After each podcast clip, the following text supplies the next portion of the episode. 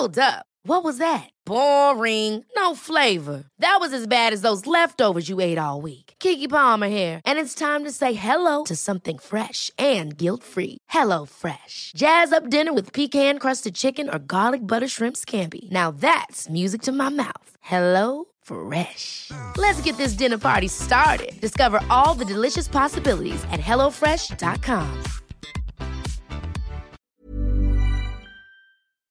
Herbst 1977. Walter Palmers, der österreichische Unterwäschekönig, wird entführt von einer RAF-nahen terroristischen Kleingruppe aus Westdeutschland, die sich Bewegung 2. Juni nennt. Mit dieser unpolitischen Geldbeschaffungsaktion, wie sie es nennen, lukrieren sie rund 30 Millionen Schilling. So spektakulär der Kriminalfall für Österreich ist, er macht doch nicht viel mehr als eine Fußnote in den Annalen der Roten Armee-Fraktion aus.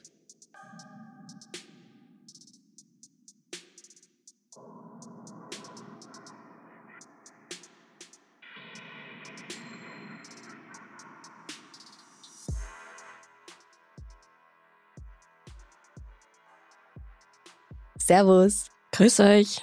Herzlich willkommen bei Darf's ein bisschen Mord sein, dein Podcast zum Thema wahre Verbrechen. Mein Name ist Franziska Singer. Mein Name ist Maggie Löffler. Danke erstmal, dass ich wieder hier sein darf. Ich war ja schon mal hier. Danke, dass du dir die Zeit nimmst. Ja, du bist ja auch viel beschäftigt. Ja, geh. Ich bin Sängerin und Songwriterin. Ähm, ich habe ein Bandprojekt äh, namens Spice und neuerdings auch ein Soloprojekt namens Megan. Eine Single hast du draußen. Ja, genau. Also mittlerweile habe ich eine Single draußen. Die werde ich dann auch in die Stories posten. Yes, danke schön. ich habe heute einen Fall rausgesucht, der in Österreich spielt. Ja. Ich habe eigentlich gesucht nach etwas, das aus Salzburg ist, weil du kommst aus Salzburg genau. Land. Ich komme aus Gastein. Aber dann habe ich diesen Fall entdeckt und der hat mich so fasziniert, dass ich gesagt habe, ja, scheiß auf Salzburg. Ja. Bleiben wir in Wien. Es geht alles ganz schnell an diesem verregneten Abend des 9. November 1977. Walter Michael Palmers, der Geschäftsführer der Wäschemarke Palmers, hatte tagsüber außerhalb von Wien zu tun, daher ist es schon dunkel und recht spät, als er seine Frau Gunilla anruft, um ihr zu sagen, dass er sich endlich auf den Weg nach Hause macht. Gegen 20 Uhr setzt er sich ans Steuer seines VW Golf, um sich von seinem Büro im 6. Bezirk auf den Weg in seine Villa in Währing zu machen. In der Öffentlichkeit ist Walter als Strumpf- oder Wäschekönig bekannt. Die Familie ist extrem öffentlichkeitsscheu, Fotos von ihnen in Zeitungen gibt es im Grunde nicht. Er stellt sein Auto auf einem Parkplatz schräg gegenüber seiner Villa ab und steigt aus.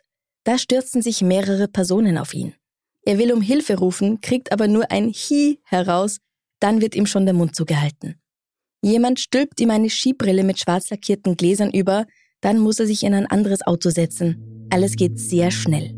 Er erinnert sich,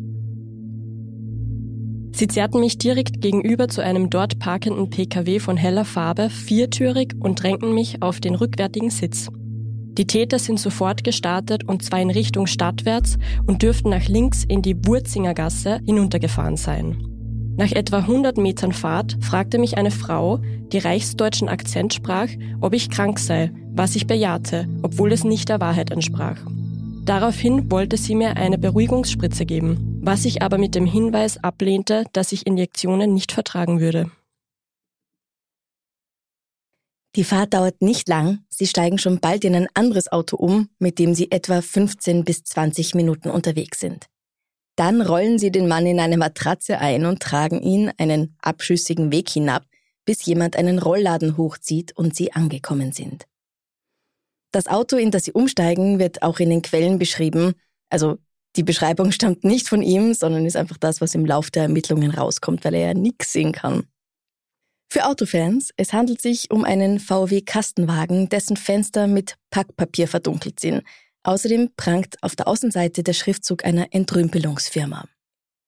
Und wo sind die Entführer jetzt mit ihm hingefahren? Als Walter endlich die Brille abnehmen und sich umsehen darf, befindet er sich in einem sehr kleinen Raum, 1,30 Meter mal 2,30 Meter, also nur knappe drei Quadratmeter. Zwei Wände sind mit billigem Dekostoff bezogen, zwei sind aus Holzbrettern. Fenster gibt es, allerdings sind sie mit Schaumstoff und Tüchern quasi abgedichtet, damit er nicht hinausrufen kann, was natürlich auch die Belüftung erschwert. In seiner kleinen Kammer befinden sich außerdem eine Campingliege, ein Beistelltischall und ein Eimer für das kleine und große Geschäft. Es gibt auch Licht, aber mit nur 15 Watt ist diese Glühbirne nicht sehr hell. Walter kann keine typischen Geräusche bemerken, an denen er merken würde, wo er sich befindet, also kein Getrampel, keine Gespräche, die durch Decke und Wände schallen, was man halt so mitbekommt von seinen Nachbarn, wenn man in einer normalen Wohnung ist. Deswegen geht er davon aus, dass er vielleicht irgendwo in so einem Hinterhof in einer Werkstatt sein könnte. Wenn sie ihm etwas zu essen bringen oder den Eimer ausleeren, kann er seine Entführer sehen. Sie tragen weiße und dunkelblaue Overalls, dazu immer Sturmhauben und Handschuhe. Er bekommt Bücher, damit ihm nicht fad wird, allerdings ist ihm das Licht zu schwach dafür, außerdem ein neues Hemd und eine lange Unterhose, die allerdings von der Konkurrenz stammt, also von einem anderen Unterwäschehersteller, wie er später mit einem Augenzwinkern sagt. Sie bringen ihm seine Lieblingszigaretten der Marke Falk, die gibt's heute nimmer, darf Fernsehen und Radio hören. Wenn von seiner Entführung die Rede ist, wird allerdings sofort abgedreht. Also das hört sich jetzt für mich alles schon so an, als würden sie sich um sein Wohlergehen sorgen. Mhm. Aber ja, die Frage ist halt jetzt, was wollen Sie von ihm? Gibt es da schon irgendwie so, haben Sie schon irgendwie ihn aufgeklärt, warum die ganze Entführung überhaupt stattfindet? Ja, du hast recht. Also Sie schauen schon, dass es ihm gut geht, den Umständen entsprechend. Ja. Und er sagt auch, dass er am Anfang gar nicht geschockt war, weil er nicht wusste, was sie von ihm wollen. Volksgefängnis nennen die Entführer das Mhm. übrigens. Und ich sag's gleich, er muss fast 100 Stunden hier verbringen. Drei Quadratmeter, Mhm. stickige Luft. Mhm. Da wird die Klaustrophobie kicken. Ja. Im Nachhinein beschwert er sich eigentlich nur über das Essen. Das entspricht nicht den Ansprüchen seines feinen Gaumens. Eine der Entführerinnen erklärt ihm schließlich, worum es ihnen eigentlich geht. Sie hat mir erklärt, dass die Entführer 50 Millionen Schilling von mir fordern, was ich als utopisch bezeichnete und erklärte, ich könnte höchstens 5 Millionen Schilling bezahlen. Die Frauenperson behauptete aber, dass ich ein Kaufmann sei, der keine Kredite in Anspruch nehme. Daraufhin erklärte ich ihr, dass ich trotzdem nicht so viel Geld hätte. Wie die mir gesagt haben, wie viel Geld sie für mich wollen, habe ich gesagt, das ist doch eine Narrezei, ihr seid sehr narrisch. Die haben geantwortet, nein, nein. Wir haben gelesen, Sie sind der reichste Mann in der Textilbranche. Ich habe versucht, Ihnen zu erklären, das kann man doch gar nicht heben. Denn eine Million Schilling in 1000 Schillingnoten wiegt ein Kilo und 47 Decker. Das macht bei dieser Summe ein Gewicht von 72 Kilo. Das ist doch enorm. Das kann ja einer allein gar nicht heben. Ist auch lustig, oder? Ja. Dass der weiß, wie viel das wiegt. Vor allem so ins Detail. 47 Decker. Ja. Er sagt immer Bitte und Danke, sodass die Entführerin sich schon beschwert, er soll sich nicht so viel bedanken bei dem, was sie ihm alles antun. Hat sie schon ein schlechtes Gewissen. Ja, voll. ja. Bei ihr dürfte es sich um Inge Wirth von der Bewegung 2. Juni gehandelt haben. In ihrer Autobiografie schreibt sie, dass sie ein schlechtes Gewissen hatten und sich sehr um den Alten sorgten. Aber wie alt ist er denn jetzt eigentlich? Er ist 74 Jahre alt. Okay, also schon ein ziemlich alter Mann. Naja, also ich glaube, manche, die hier zuhören, würden dir da widersprechen.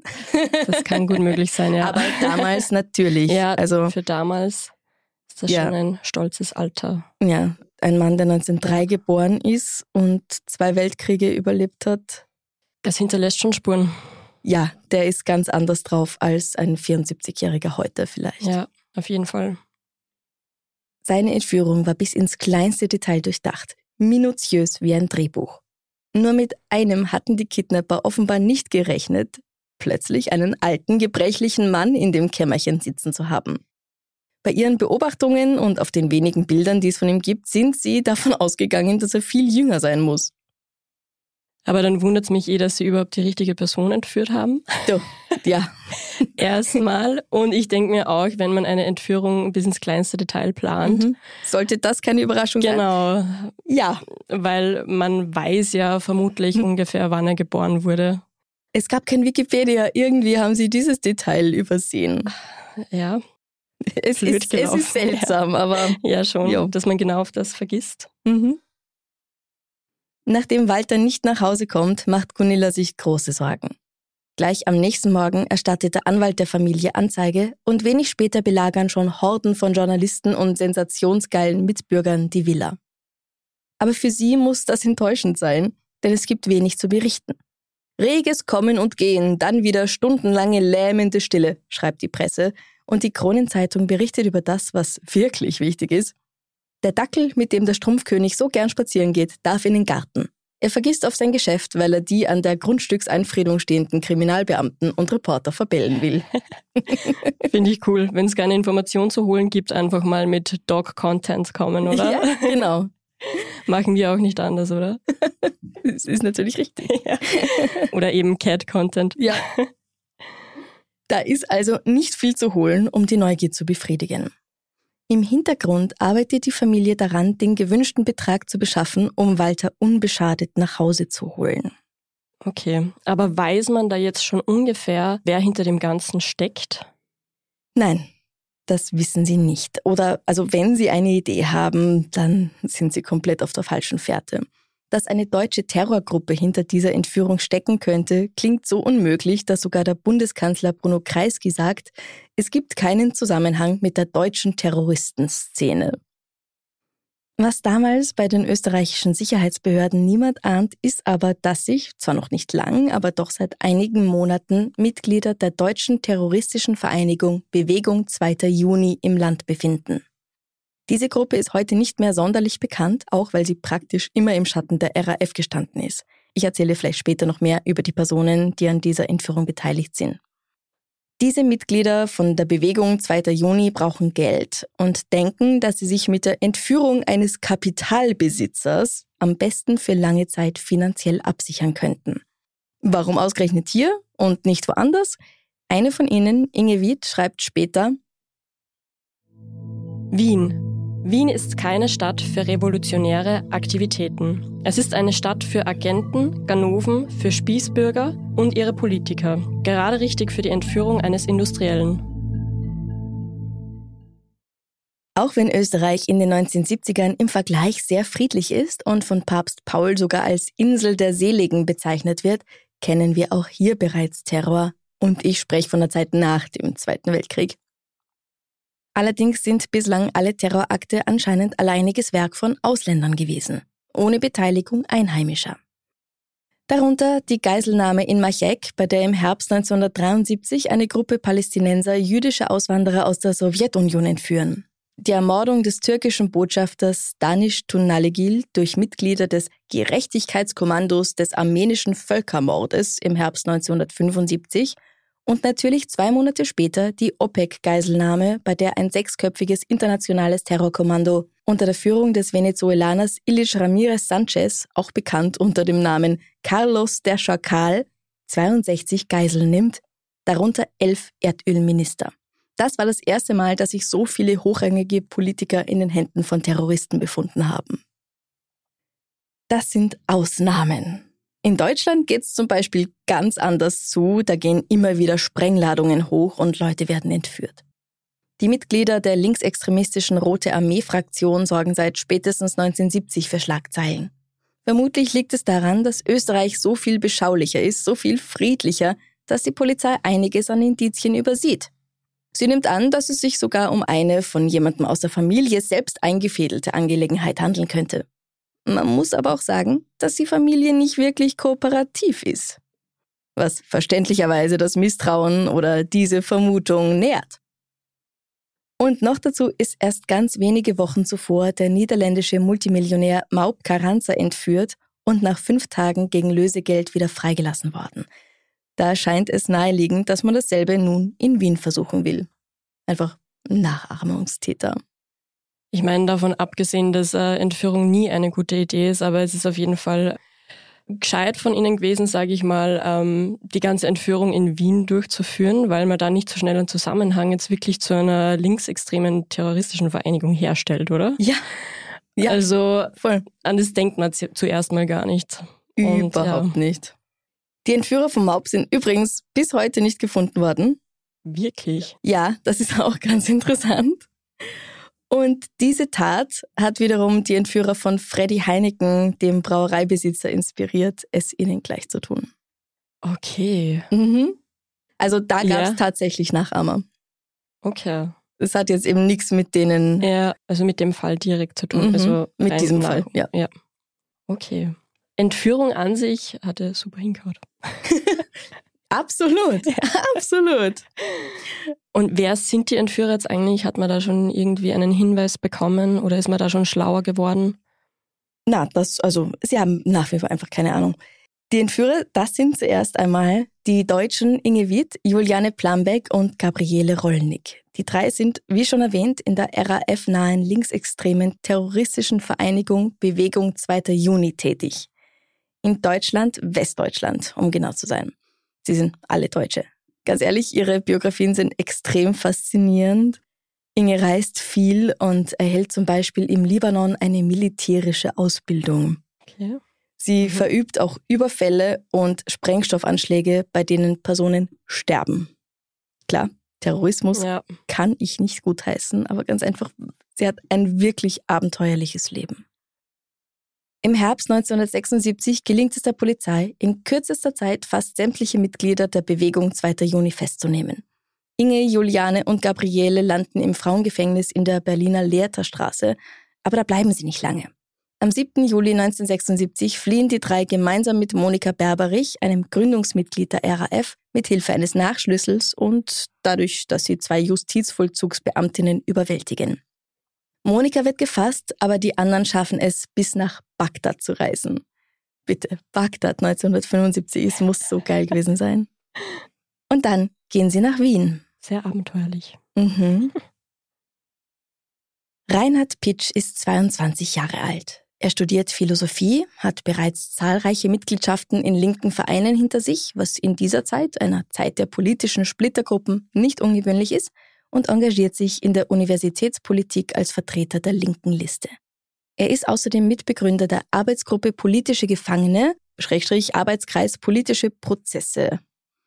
Diese Gruppe ist sehr klein und vertritt die Ideologien der RAF. Anlässlich des ersten Todestages von Ulrike Meinhof verteilt er Anfang Mai 1977 Flugblätter vor der Uni Wien. Dass die zwei Frauen, die ihn dabei ansprechen, zu den meistgesuchten deutschen Terroristinnen gehören, weiß er nicht. Aber er ist an einem ausführlicheren Gespräch über ihre gemeinsamen Ideale interessiert. Durch ihn stoßen noch zwei Studenten der Theaterwissenschaft ebenfalls dazu, erst Thomas Gratt und dann dessen Freund Ottmar Keplinger. Wer diese Damen sind, nämlich Inge Wied und Juliane Plambeck, erfahren die jungen Männer erst nach dem zweiten oder dritten Treffen. Die Frauen werden zwar gesucht und ihre Fotos sind durchaus auch in den Zeitungen zu finden, aber Fahndungsplakate sind in Österreich einfach nicht besonders präsent. Warum sollten deutsche Terroristinnen nach Österreich gehen? Irgendwie hat man das nicht so am Schirm. Und außerdem, ich weiß nicht, wenn ich es Julia Roberts oder Adele oder sowas auf der Straße begegnen würde, ich glaube, ich wäre nicht sicher, dass sie es sind. Also, Ja, da bin ich voll bei dir. Und vor allem, dann liest man vielleicht nicht Zeitung und immer, wie soll man das dann überhaupt zuordnen? Naja, also die kennen sich natürlich schon Ja. aus mit der RAF, die sind ja Fans davon Natürlich, und ja. würden da am liebsten selbst beitreten wahrscheinlich. Aber wenn du jemanden, den du nur aus dem Fernsehen kennst Ja. quasi, oder halt von Fotos dann tatsächlich auf der Straße siehst, da denkst du, glaube ich, nicht dran, dass das jetzt wirklich die Person ist. Nein, vermutlich nicht, nein. Nein. Also deswegen wundert es mich einfach nicht sehr, dass selbst Studenten wie Sie, die eben für die Aktionen der RAF und anderer linksextremer Gruppen stehen, eins der Mitglieder oder zwei der Mitglieder nicht erkennen oder nicht sofort erkennen. Und sie sind auch wirklich ein bisschen traurig, heißt dass es sich hier nur um Mitglieder der Bewegung 2. Juni handelt und nicht um Mitglieder der großen RAF selbst. Okay, Also vielleicht haben sie sich Ja. einfach mit denen auch nicht so beschäftigt. vermutlich, so hört sich's an, ja. Bei weiteren Treffen kommt auch eine dritte Frau dazu, Gabriele Rollnick. Im Café Weimar in der Währinger Straße, wo ich persönlich schon oft war, besprechen sie ihren Plan. Eine sehr vermögende Person soll entführt werden, um die Kasse der Bewegung aufzufüllen. Wer als Entführungsopfer in Frage kommen könnte, entnehmen sie einem gerade erschienenen Buch mit dem Titel Die Reichen und die Superreichen in Österreich. Darin befindet sich ein Kapitel über Walter Palmers, den Strumpfkönig, und die Grundsätze, die bei seiner Familie stets eingehalten würden. Erstens, es werden keinerlei Auskünfte an die Öffentlichkeit gegeben. Zweitens, alle Einkäufe werden sofort bar Kassa bezahlt. Drittens, es werden keine Kredite aufgenommen. Das klingt gut, finden Sie? Der soll es sein. Außerdem ist klar, dass er eine Familie hat und die sich alle sehr nahe stehen und ja. deswegen gehen Sie davon aus, dass sie sich schon darum kümmern werden, also zu bezahlen, um ihn wieder zu befreien. Dann beginnt die Planung.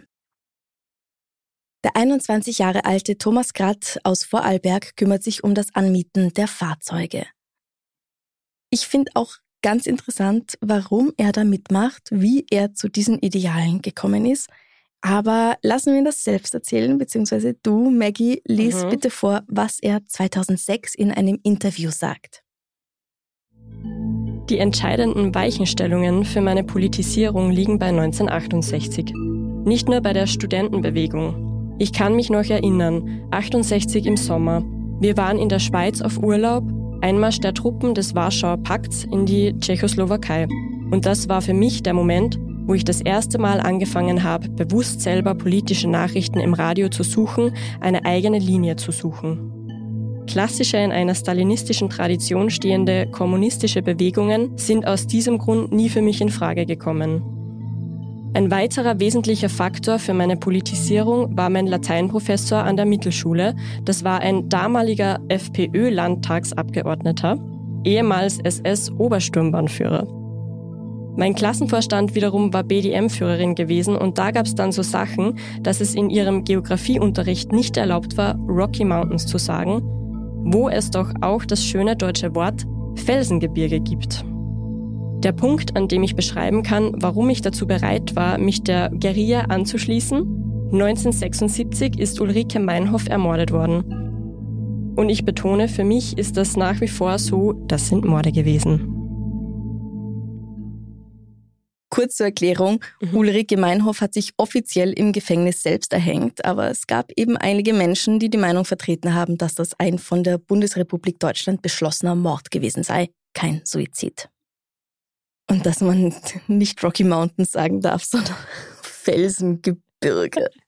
Ah, ja, natürlich, aber es heißt halt so in deren Sprache.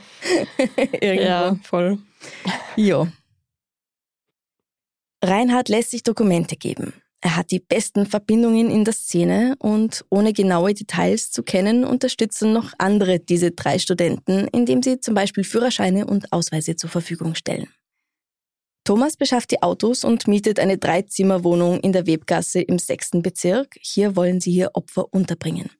Diese Wohnung gehört ausgerechnet der Hilfsgemeinschaft aller Menschen, die guten Willens sind.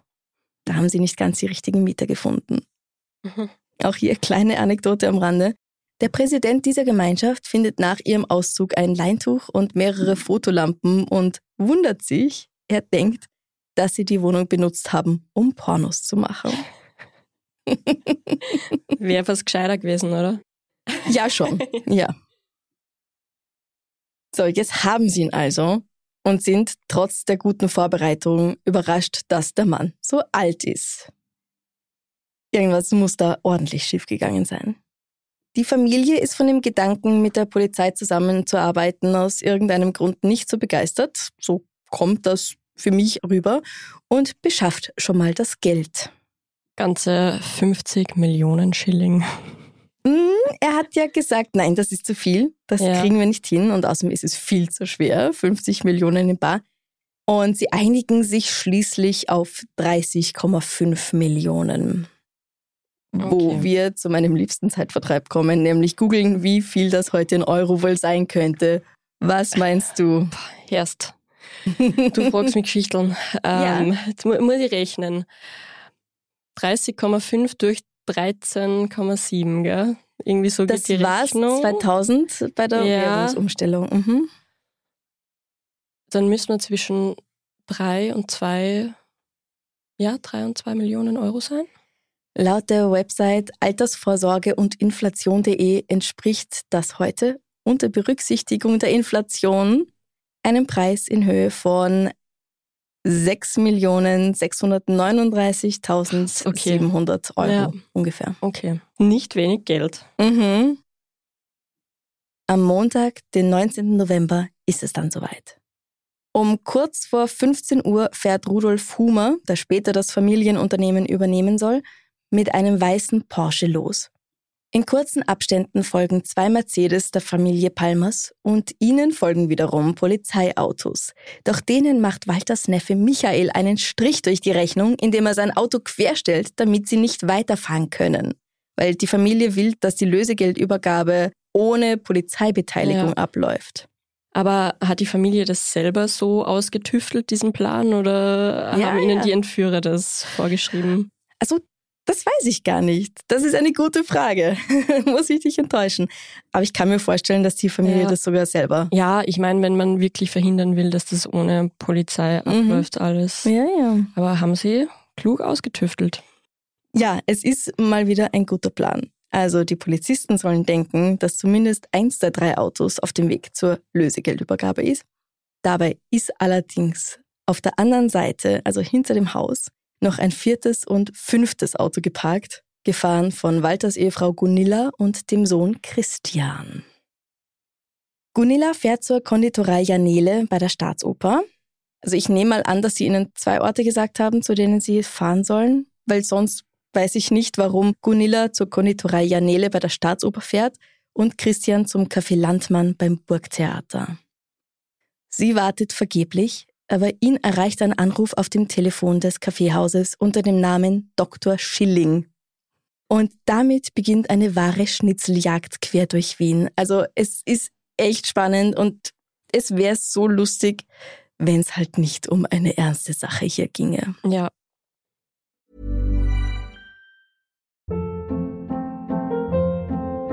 Hold up. What was that? Boring. No flavor. That was as bad as those leftovers you ate all week. Kiki Palmer here, and it's time to say hello to something fresh and guilt-free. Hello Fresh. Jazz up dinner with pecan-crusted chicken or garlic butter shrimp scampi. Now that's music to my mouth. Hello Fresh. Let's get this dinner party started. Discover all the delicious possibilities at hellofresh.com. Hey, it's Ryan Reynolds, and I'm here with Keith, co star of my upcoming film, If, only in theaters, May 17th. Do you want to tell people the big news? All right, I'll do it. Sign up now and you'll get unlimited for $15 a month in six months of Paramount Plus Essential Plan on us. Mintmobile.com slash switch. Upfront payment of $45 equivalent to $15 per month. Unlimited over 40 gigabytes per month. Face lower speeds. Videos at 480p. Active Mint customers by 531.24 get six months of Paramount Plus Essential Plan. Auto renews after six months. Offer ends May 31st, 2024. Separate Paramount Plus registration required. Terms and conditions apply if rated PG. Zuerst soll er zum Lerchenfelder Gürtel fahren. Dort wartet eine versteckte Nachricht an einem Kaugummiautomaten. Sie schickt ihn weiter ins Café Weidinger. Hier läutet bald schon das Telefon und Christian erfährt sein nächstes Ziel, eine Filiale des Café AIDA in der Roten Turmstraße. Die schicken ihn also wirklich kreuz und quer durch die Stadt. Er ist dabei ständig mit einem Rollkoffer unterwegs, den er keinen Augenblick aus den Augen lässt, denn darin befindet sich das Lösegeld. 34 Kilo wiegt das Teil. Die Familie hat es in verschiedenen Währungen besorgt, Schweizer Franken, Deutsche Mark, US-Dollar und österreichische Schilling. Er ist schon ungefähr zweieinhalb Stunden in der Stadt unterwegs, als der letzte Anruf kommt. Christian soll in ein ein paar Straßen weiter beim Stephansdom stehendes Taxi steigen. Dabei handelt es sich um kein echtes Taxi, sondern eins der von Thomas Gratt besorgten Autos, an dem sie einfach ein gestohlenes Taxischild montiert haben. Ein vermummter Mann nimmt den Koffer an sich und fährt Christian zum Hotel Hilton, wo er auf Zimmer 1227 auf einen weiteren Anruf zu warten hat. Der kommt erst um 23 Uhr, nachdem die Entführer seinen Vater in Hietzing, also ganz im Westen von Wien, bei einem Hotel rausgelassen hatten. Seinen Geburtstag am nächsten Tag kann er also schon wieder in Freiheit feiern. Okay, also die Familie hat das Ganze eigentlich so im Alleingang geregelt. Ja, ziemlich. Mhm. Und ich finde es eigentlich echt absurd, wie gut diese Zusammenarbeit zwischen seiner Familie und den Entführern irgendwie gerade bei der Lösegeldübergabe funktioniert hat, oder? Dieses Jahr. Ja, also fast geskriptet, oder? Voll. Aber sie haben da auch echt gut geplant. Ja. Und es hat alles funktioniert. Ja, aber beide Seiten. Ja. Und das hat sich dann einfach total gut ergänzt. Das ist Ja, Wahnsinn, gell? Ja.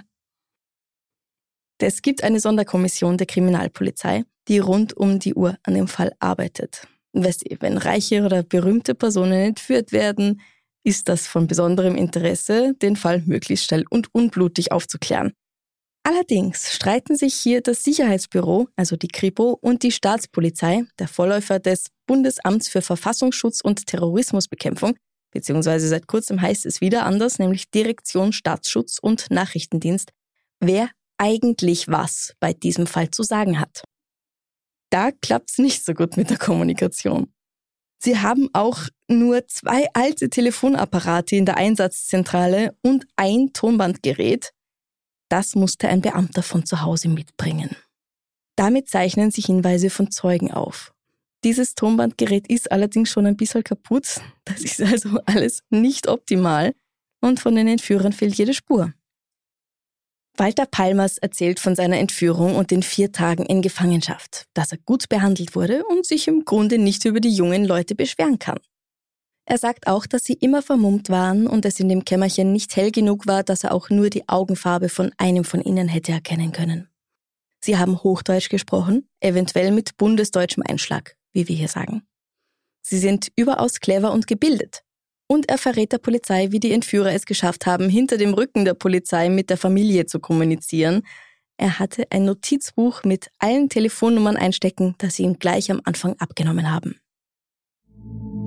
Das Telefon in der Hockeygasse ist ja überwacht worden. In dem Buch standen die Telefonnummern von Verwandten und Bekannten. So konnten sie an meine Frau Nachrichten schicken.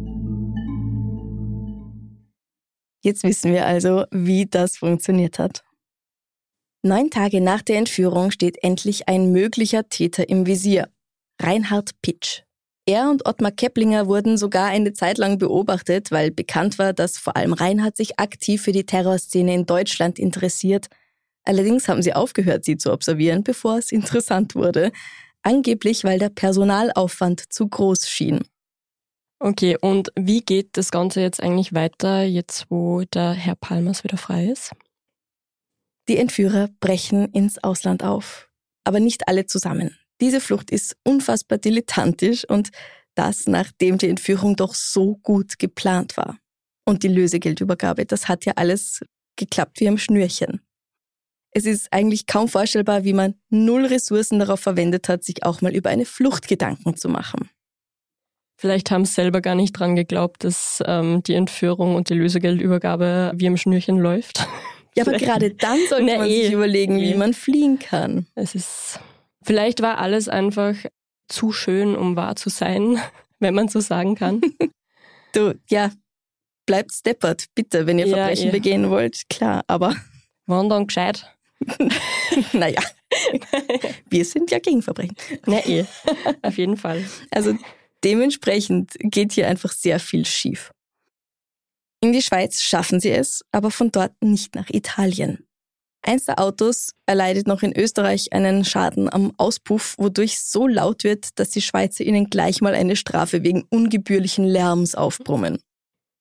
Dann wird ihnen an mehreren Schweizer Grenzübergängen die Einreise nach Italien verweigert, weil Italien die Einreise von Autos nämlich nur gestattet, wenn der Name des Fahrzeuglenkers mit dem Zulassungsschein des Autos übereinstimmt. Also du musst dein eigenes Auto über die Grenze fahren, sonst darfst du nicht.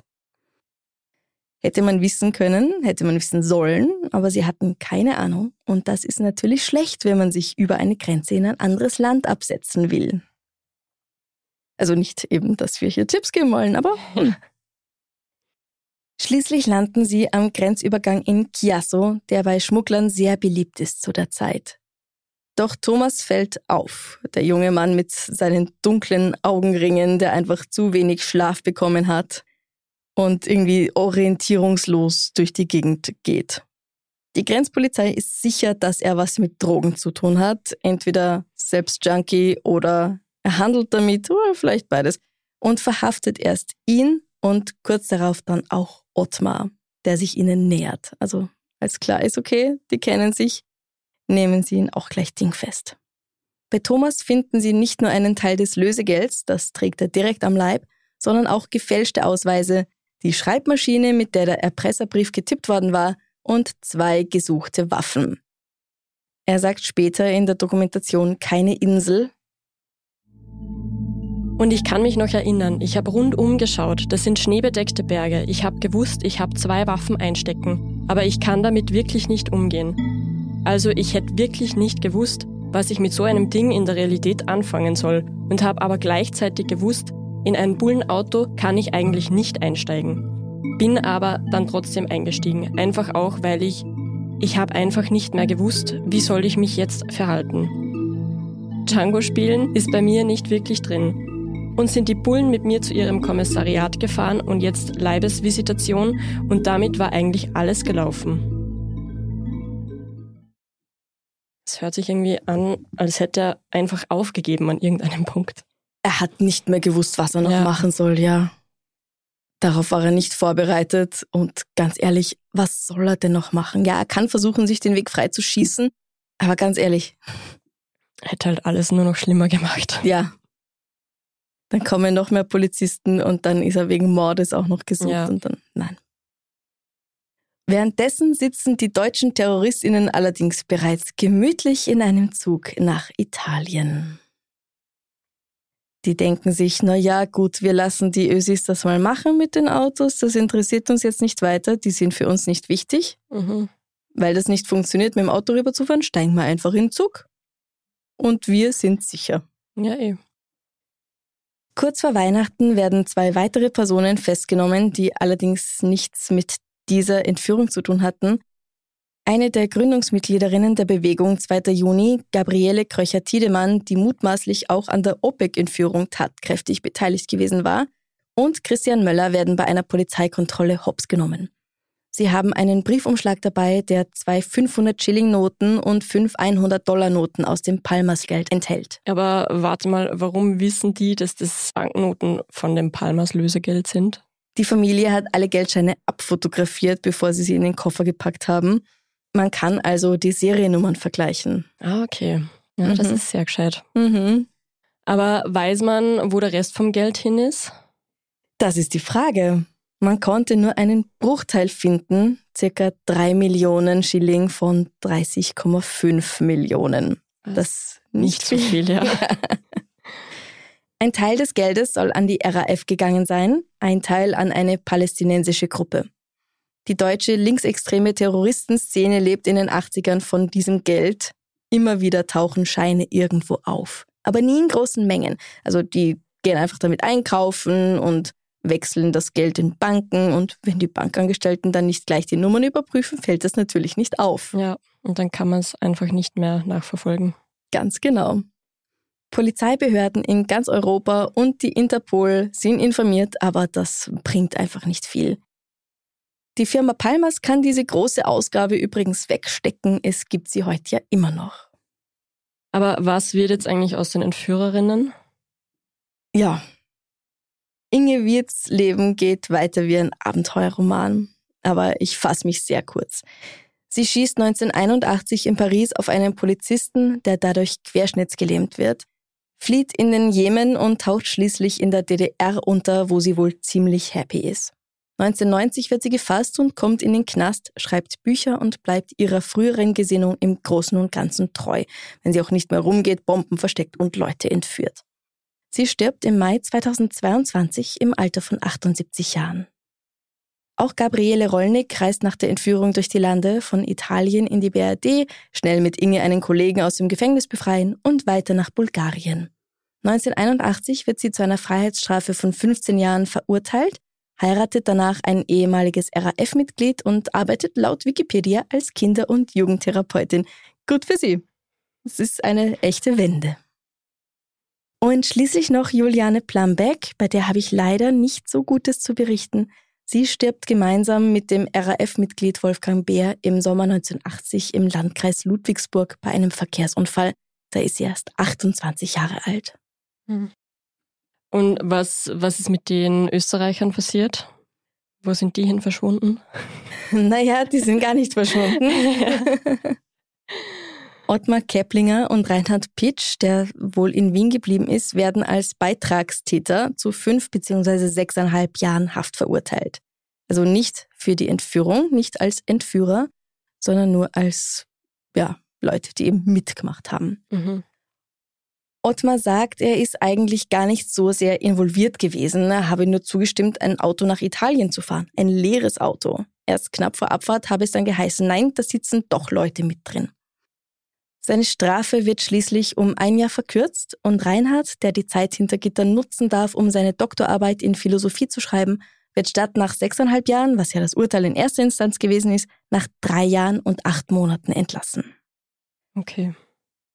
Thomas Gratt übernimmt die volle Verantwortung für die Entführung und wird wegen räuberischer Erpressung zu 15 Jahren Haft verurteilt. Tatsächlich bleibt er 13 Jahre in Haft. In den 1980er Jahren, als die RAF die Mitglieder der Bewegung 2. Juni übernimmt, machen sie sich tatsächlich die Mühe, ihn als Verräter auszuschließen, weil er vor Gericht ausgesagt hatte. Zwar nur im Hinblick auf seine eigenen Taten, zu den anderen hat er gar nichts gesagt, aber denen reicht das schon. Aber er hat einfach gestanden eigentlich. Ja, dass er mhm. überhaupt sein Maul aufgemacht hat quasi, ja. ist schon Grund, ihn auszuschließen, formell. Sie werfen ihm auch vor, dass er nicht versucht habe, sich bei seiner Verhaftung freizuschießen. Okay. Er schreibt Gedichte und ein Roman wird von ihm veröffentlicht unter dem Pseudonym Buster C. Daniels. Wovon er nach seiner Entlassung lebt, weiß niemand so genau. Die Straßenzeitung Augustin schreibt, dass er weder Arbeitslosengeld noch Sozialhilfe bezieht. Für die Dokumentation Keine Insel, die Palmers Entführung 1977 gibt er Interviews, doch deren Fertigstellung erlebt er nicht mehr. Am 29. März 2006 rammt er sich ein Messer ins Herz. Der Tod tritt erst nach vielen Minuten ein. Er ist 50 Jahre alt. Schmerzhafte. Aber das heißt, eigentlich haben alle in der Zeit, die sie im Gefängnis verbracht haben, relativ viel geschrieben. Äh, ja, zumindest Reinhard und Thomas haben sehr viel geschrieben. Na, aber Reinhard die Inge auch, eben. oder? Ja, die auch danach noch, ja, genau. Ähm, Hat man Zugriff zu diesen literarischen bestimmt irgendwo kaufen, ja. Also das vom Buster C. Daniels habe ich mhm. nachgeschaut auf Amazon nicht, aber von der Inge, das kannst du bestimmt noch kaufen. Okay. Regisseur Alexander Binder erinnert sich. Er sagte noch vor seinem Tod, ohne Kinder, ohne die nächste Generation, ohne zu sehen, was werden wird, hat alles keinen Sinn. Da wird Revolution obsolet. Weil für wen dann das Leben riskieren? Die deutsche linksradikale Szene würdigt ihn selbst nach seinem Tod nicht. Die deutschen Terroristen haben ihre österreichischen Genossen benutzt, kann man im Grunde sagen, einfach um Geld zu bekommen, um ihre eigenen Ziele weiter zu verfolgen. Und am Ende sind sie in ihrer Geschichte nicht mal eine Fußnote wert. Bei einer Podiumsveranstaltung in der Kunsthalle in Wien sagte Reinhard, es ist nicht schön, nach Jahren rauszukommen, in einer Buchhandlung zu blättern und in einem Band über die Bewegung 2. Juni zu sehen, dass man überhaupt nicht vorkommt. Das ist eine Frechheit. Diese Leute gehören vor ein Militärgericht. Vielleicht nicht nur deswegen, ja. ich verstehe es, dass es ihn sehr wurmt, weil sie sehr viel getan haben für die. Auf jeden Fall. Ich meine, jo, ja, es ist halt selber schuld. Warum arbeitest du mit Terroristen zusammen? Genau. Könnte man auch sagen. Die haben sie halt offensichtlich einfach ausgenutzt. Das wussten sie natürlich vorher nicht. Sie haben sich wahrscheinlich erträumt, dass sie jetzt große Namen in der RAF werden, aber wurden sie eben nicht, ja. Ja.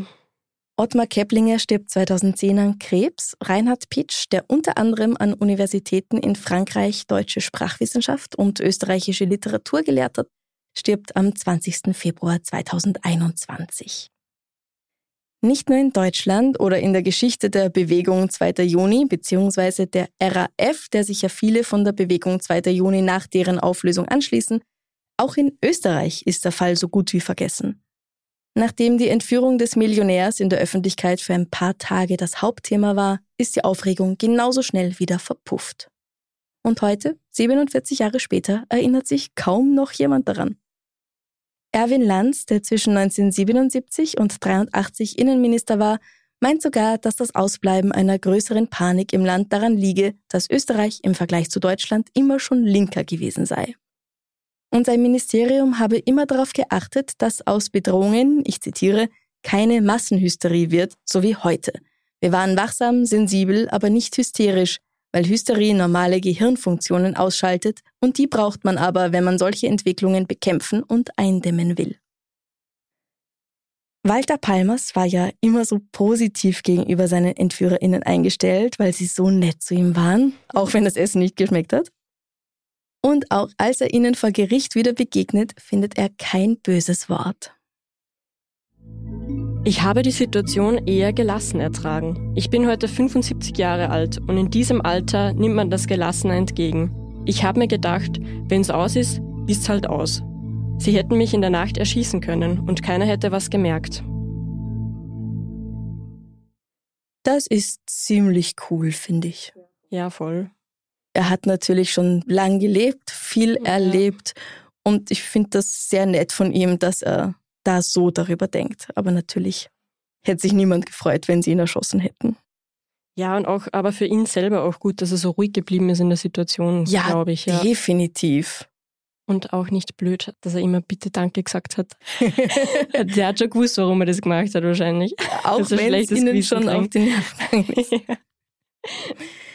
Walter Palmers erleidet 1982 einen Schlaganfall und verstirbt im Jahr darauf.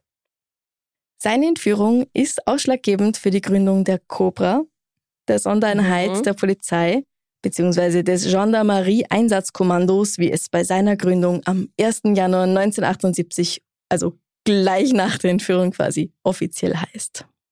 Es hat davor schon Bestrebungen gegeben ja. in diese Richtung, nach der Geiselnahme in Machek und auch wegen der OPEC-Sache, aber da sagen sie jetzt, okay, es ist soweit, wir machen das. Jetzt haben wir die Cobra. Hat was Gutes rausgeschaut. Im Grunde, ja. Das äh, mhm. hat man alles. Mhm. Mhm. mhm. mhm. mhm. Noch Gedanken dazu? Ja, ähm, ich finde, es ist, es ist total absurd, dass die Entführung so super gut hinkaut hat. Allein schon die Idee, ihn zu entführen einfach den berühmtesten Textilfabrikanten Österreichs, mhm. oder? Dann auch, dass man weiß, ähm, dass die familiäre Situation einfach gut ist und dass man sich irgendwie darauf verlassen kann, dass gerade die Lösegeldübernahme ohne Polizei stattfinden wird. Es hat irgendwie alles so perfekt funktioniert. Ja. Bis zur Flucht und das ist halt echt absurd. Ja, das ist vollkommen absurd. Also ich, ich frage mich, was sie sich dabei gedacht haben. Ja, gar nichts. Nein, nämlich niemand anscheinend. Also ja. für die Deutschen ist es ja gut ausgegangen. Die drei Frauen, also erst einmal, ja. die drei Frauen haben es nach Italien geschafft. Aber oder vielleicht wollten aber hätte, es, die hätte, ja. es hätte für sie auch schief gehen können. Weil sie sind ja mit ihnen im Auto gesessen. Ja. Also ja, oder ich, ich meine, dass man dann nicht irgendwie weitergedacht hat, dass man das Geld mal da und da hinbringt und dann flüchtet man irgendwo hin oder Viele, viele Fragen. Sehr, sehr viele Fragen, ja. also für das, wie ausgeklügelt die Entführung und die Lösegeldübergabe war. Der Rest das ist absolut verrückt, ja. Oder vielleicht wollten es die Jungs auffliegen lassen an der Grenze aber Schweiz, Italien. Ja, aber bringt ihnen halt auch nichts. Ja, sie hätten sie auch danach in ja. Italien irgendwo loswerden können. Also das bestimmt, war so ja. bestimmt nicht geplant. Das ist schwer vorstellbar ja, dann haben sie sich wohl wirklich einfach nichts dabei gedacht. Das Gefühl bekommt man, ja. ja. Machen wir noch was Schönes zum Schluss? Ja, sehr gerne. Wenn du eine Entführung planen würdest, was würdest du besser planen? Die Entführung oder, oder die, die Flucht? Nein, Spaß. Beides gleich gut, wie wir jetzt gelernt haben. Der hat jetzt kommen müssen, der war aufgelegt. Ja. Ähm, nein, ich bin ja Musikerin Deshalb ja. habe ich heute eine musikspezifische Frage mitgebracht. Okay. Wenn du dein restliches Leben lang nur noch ein Genre hören dürftest, uh. für welches Genre würdest du dich entscheiden? Wie groß ist das Genre? Also, ich meine, ich höre eh meistens Rock von dem her. Ja. Aber das ist halt auch sehr breit gefächert. Ja. Poprock oder Alles so, was ich mache. Ich werde nur noch deine Musik hören. Ähm, Freue ich mich. naja, wenn du jetzt Metal sagst, da fällt ja ziemlich viel rein. Ja, eben. Zum also, Beispiel. ja, ich bleib bei Rock. Wenn ich es noch kleiner machen muss, das Feld. Aber es wäre natürlich sehr, ja. Ja, wenn ich nicht, ja, wenn ich Rock sage, dann kriege ich auch ein bisschen Klassik dazu, weil wenn es dann, ja, es gibt gewisse Überschneidungen. Ja, es ist, es ist gemein, gell? Hm. Okay, was würdest du sagen? äh, für mich, ich glaube, Hardrock. Okay, also du machst das Feld Irgendwie. kleiner. Ja, ja, voll. Nur noch Hard Rock. So Hardrock oder Poprock. Okay. Ja, es ist, es ist sehr schwierig.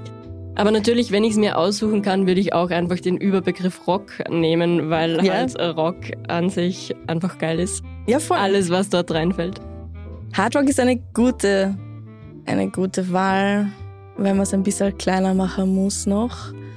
Ähm, dann kann ich kein Punkrock mehr hören. Ja, das ist gemein. Oder vielleicht stellen wir die Frage anders. Ähm, wenn du dir ein, ein Genre aussuchen könntest, äh, das man einfach löschen würde, als würde es nicht geben. Nein, ich möchte niemandem auf den Schlips treten. Glaube, alles hat seine Berechtigung. Und ich muss es mir zum Glück nicht anhören. Man kann ja Gott sei Dank einfach weghören. Genau. Und Geschmäcker sind nun mal verschieden. So ist es, so ist es. Verbleiben wir so, oder? Ja. ja, danke schön, Maggie, für die Zeit. Ja, danke dir. Hat sehr viel Spaß gemacht wieder. War ein spannender Fall, gell? Also ich finde es tatsächlich schade, dass der so vergessen wurde. Ja, total. Ich habe den Fall auch nicht gekannt. So Ja, war mir nicht bekannt. Ja. habe ich irgendwie Ja. mitgekriegt. Aber davon hatte ich noch nie gehört. Und deswegen machen wir diesen Podcast. Genau.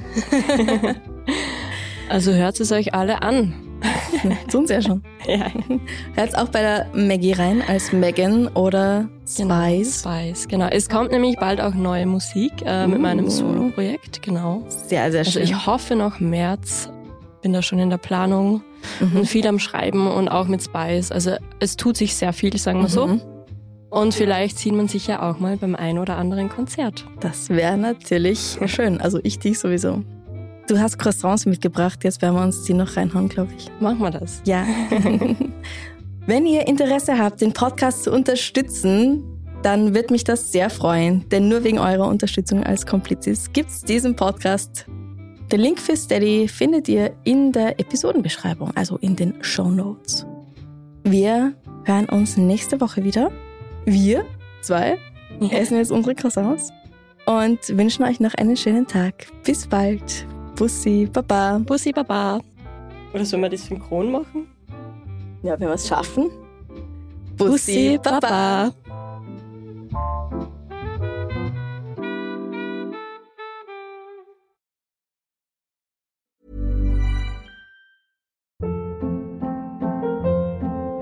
Hold up. What was that? Boring. No flavor. That was as bad as those leftovers you ate all week. Kiki Palmer here, and it's time to say hello to something fresh and guilt-free. Hello Fresh. Jazz up dinner with pecan-crusted chicken or garlic butter shrimp scampi. Now that's music to my mouth. Hello Fresh. Let's get this dinner party started. Discover all the delicious possibilities at hellofresh.com.